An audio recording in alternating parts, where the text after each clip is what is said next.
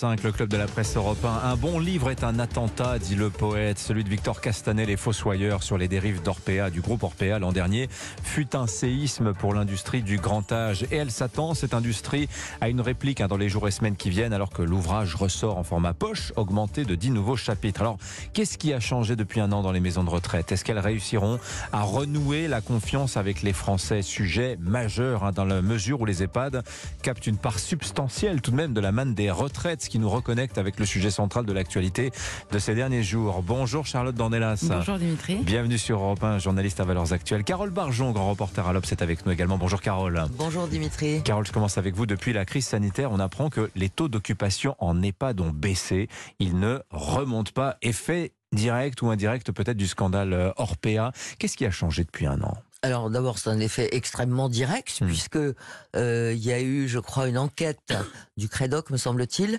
euh, qui prouve que euh, les Fran deux, deux, Français sur trois n'ont plus du tout confiance hmm. dans ces institutions, enfin dans ces maisons, dans ce système. Alors bon, comment comment se débrouille-t-il Ça, je ne sais pas. C'est ce que j'aimerais vous dire. Est-ce qu'on garde ses vieux à la maison comme on bah, faisait Sûrement, avant mais du coup, ça demande des efforts. voilà, ça peut éventuellement coûter cher s'il y a besoin de soins à domicile etc. En tout cas, euh, ce qui est certain, c'est que il euh, n'y a pas grand-chose qui a changé. Je rappelle que euh, Emmanuel Macron avait promis, je crois, 50 000 embauches dans tous ces établissements et finalement c'est 3 000. il avait aussi parlé d'une loi grand âge qui est totalement abandonnée aujourd'hui.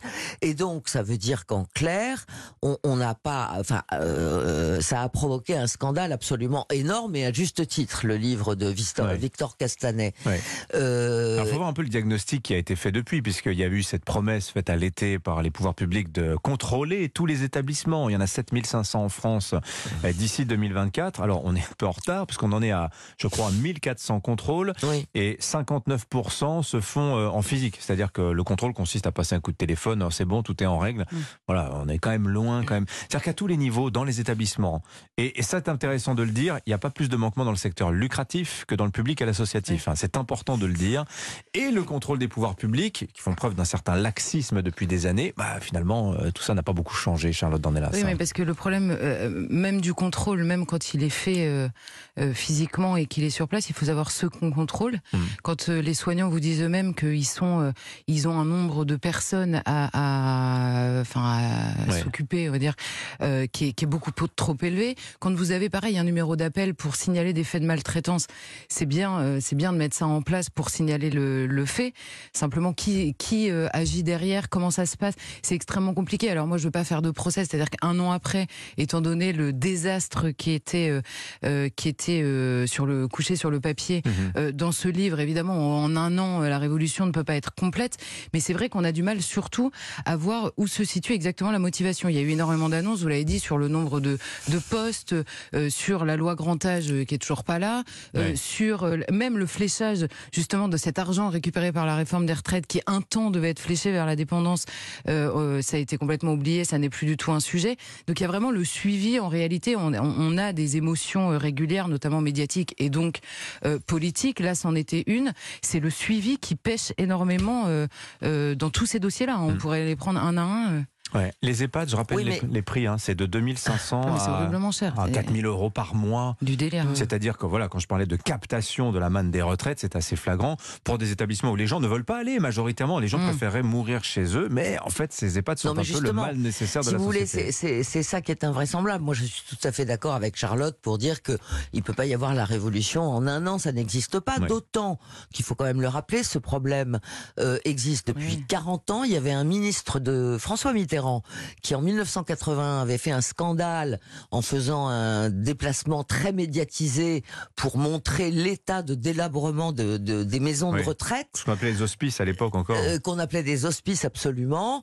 Euh, bon, alors évidemment, tout, euh, derrière, l'idée était de montrer que tout ça était de la faute de Giscard, etc. Mais peu importe. Ce que je veux dire, c'est que ça fait 40 ans voilà, que, que, que, ce type de problème existe et on a l'impression euh, que on a toujours fonctionné euh, avec des cautères sur sur des jambes de bois. Donc euh, ça n'est pas à la hauteur. Et euh, depuis ce, ce, livre qui a fait un scandale, euh, qui a provoqué une sorte de d'électrochoc, il faut un traitement de choc derrière, mmh. évidemment. Or, ça n'est pas ce qui se passe. Donc qu'il ne se soit pas passé grand-chose depuis un an, qu'on ait fait quelques contrôles, parce qu'on ne peut pas faire beaucoup plus en un an, ok. Mais en revanche, ce qui est prévu euh, pour répondre à ce problème n'est pas à la hauteur non plus. Euh, donc il n'y a pas la loi grand âge, mais il y a une proposition de loi qui est tout à fait insuffisante. Par exemple, euh, il semblerait qu'on ne fixe même pas le taux d'encadrement mmh. euh, nécessaire par établissement. Or, c'est peut-être une priorité quand même, puisque on sait que ce type d'établissement... Le CNRPA, le syndicat des, des, des, maisons de retraite et des EHPAD qu'on recevait la semaine dernière sur Europe 1, disait normalement l'idéal ce serait, je crois, 8, 8 pour 10. 8 pour 10, c'est ça, et on est autour de 6 aujourd'hui. Oui, exactement. Bon, mais on ne trouve pas, on trouve pas, on trouve pas. les gens ne veulent pas travailler. Il y a un problème de personnel. non, mais tout ça va. On, bah, de toute façon, après une catastrophe pareille, enfin, quand on a laissé les choses plutôt se dégrader à ce point, il est certain euh, que ça ne peut pas changer du jour au lendemain. Hmm. Mais les objectifs qui sont fixés semblent insuffisant. Hmm. Bon, on, aura l'occasion d'en reparler évidemment puisque c'est un sujet de fond, un sujet structurel qui n'est pas si loin finalement de la problématique des hôpitaux. Hein. Si pour ceux qui ont fait l'expérience de l'hôpital ces derniers temps auront reconnu beaucoup de figures finalement de ce qui se passe dans, les EHPAD. Je voudrais qu'on ait un mot de cette tragédie aussi en Espagne. Ça s'est passé hier soir à Algeciras au sud du pays. Il est 19h passé quand un homme entre dans l'église de San Isidro d'Algeciras. Alors cet homme, on l'a décrit sur Europe 1, 25 hein, ans, euh, euh, clandestin euh, algérien, marocain il voulait convertir euh, les personnes dans la paroisse. Il brandit une machette là-bas sur le prêtre, le blessant grièvement, puis il se rend dans une seconde église et là va tuer le sacristain des lieux euh, sur les marches de son église. Et tout ça se passe, Charlotte Dornelas, au moment où on vit une épidémie, une, comment, une série, euh, une mystérieuse série criminelle de tentatives d'incendie d'églises parisiennes. Est-ce que vous tendez un fil entre les deux événements, Charlotte Dornelas? Euh, Je vais rester prudente parce que... Sur le phénomène, hein, je ne parle pas évidemment sur non, mais bien les, sûr, mais non, mais euh, en fait, c'est vrai qu'on fait tous le lien dans notre tête, évidemment. simplement, je, je, je, vais délier pour relier derrière. C'est-à-dire, sur l'histoire des églises et de cette épidémie de d'incendie devant les églises, c'est derniers jours. On ne sait pas quelle est l'origine. Or, il se trouve qu'en France, les églises sont extrêmement attaquées, vandalisées. Euh, quand elles ne sont pas incendiées, c'est les statues qui sont jetées par terre ou les tabernacles qui sont profanés. Et les profils sont extrêmement différents de mmh. l'aveu même des gendarmes et des policiers. Il y a de l'extrême gauche très militante, du de la mouvance satano, euh, enfin oui sataniste. Euh, il y a des marginaux, vandalisme pur et simple. Il y a des marginaux, il y a des jeunes vandales qui n'ont aucune raison d'être dans une église parce qu'ils ne font plus la différence entre un lieu de culte et un autre bâtiment. Donc il y a énormément de choses. Et il y a des islamistes. Et là où je relis, en revanche, une fois la prudence mise sur les incendies d'église, c'est que quand je vois ce qui se passe en Espagne, l'attaque contre une église à, Londres il y a quelque temps, euh, le père qu'on a euh, un peu oublié, ce qui s'est passé à Nice euh, il y a encore quelques années en France, on se dit j'ai l'impression qu'à chaque fois, on redécouvre un fait divers sans comprendre ce qui nous arrive.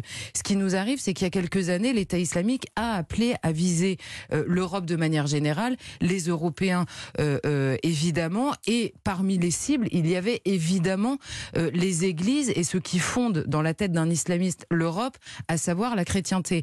Donc, alors c'est très étrange pour nous, mais eux lisent l'histoire sur le long cours, et donc ce qu'on ne comprend pas ce qui nous arrive. C'est-à-dire que oui, cet islamisme a des soldats et il a des soldats sur le sol européen vrai qui nous font la guerre. En il y a une espèce d'asymétrie entre ce qui semble être des expressions claires de catophobie dans une Europe déchristianisée et la France plus que les autres finalement, euh, Carole Barjon.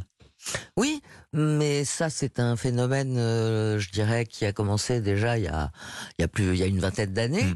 Euh, et au fond, comme ce sont souvent des actes isolés, euh, par des euh, en Espagne par exemple voilà c'est un type qui est rentré euh, dans une église avec une machette dernier attentat signé par l'État islamique en Espagne c'est 2017 hein. voilà. Ça remonte à 5 ans. Et, et, donc ça fait ça fait 5 ans qu'il n'y avait pas eu grand chose donc c'est vrai que c'est très difficile parce qu'il faudrait sécuriser les églises. Or comme on sait dans tous les pays d'Europe bah oui d'Europe. Alors on noterait quand même une vigilance particulière un peu nouvelle aussi des pouvoirs publics. Jeudi 13 janvier c'est passé un peu inaperçu. Gérald Darmanin a annoncé une enveloppe de 4 millions d'euros spécifiquement pour la sécurisation des lieux de culte en France. Alors notamment, en fait, c'est sécuriser, vidéoprotection, mm. des caméras. On va brandir des caméras vers les églises pour regarder qui entre et, qui sort.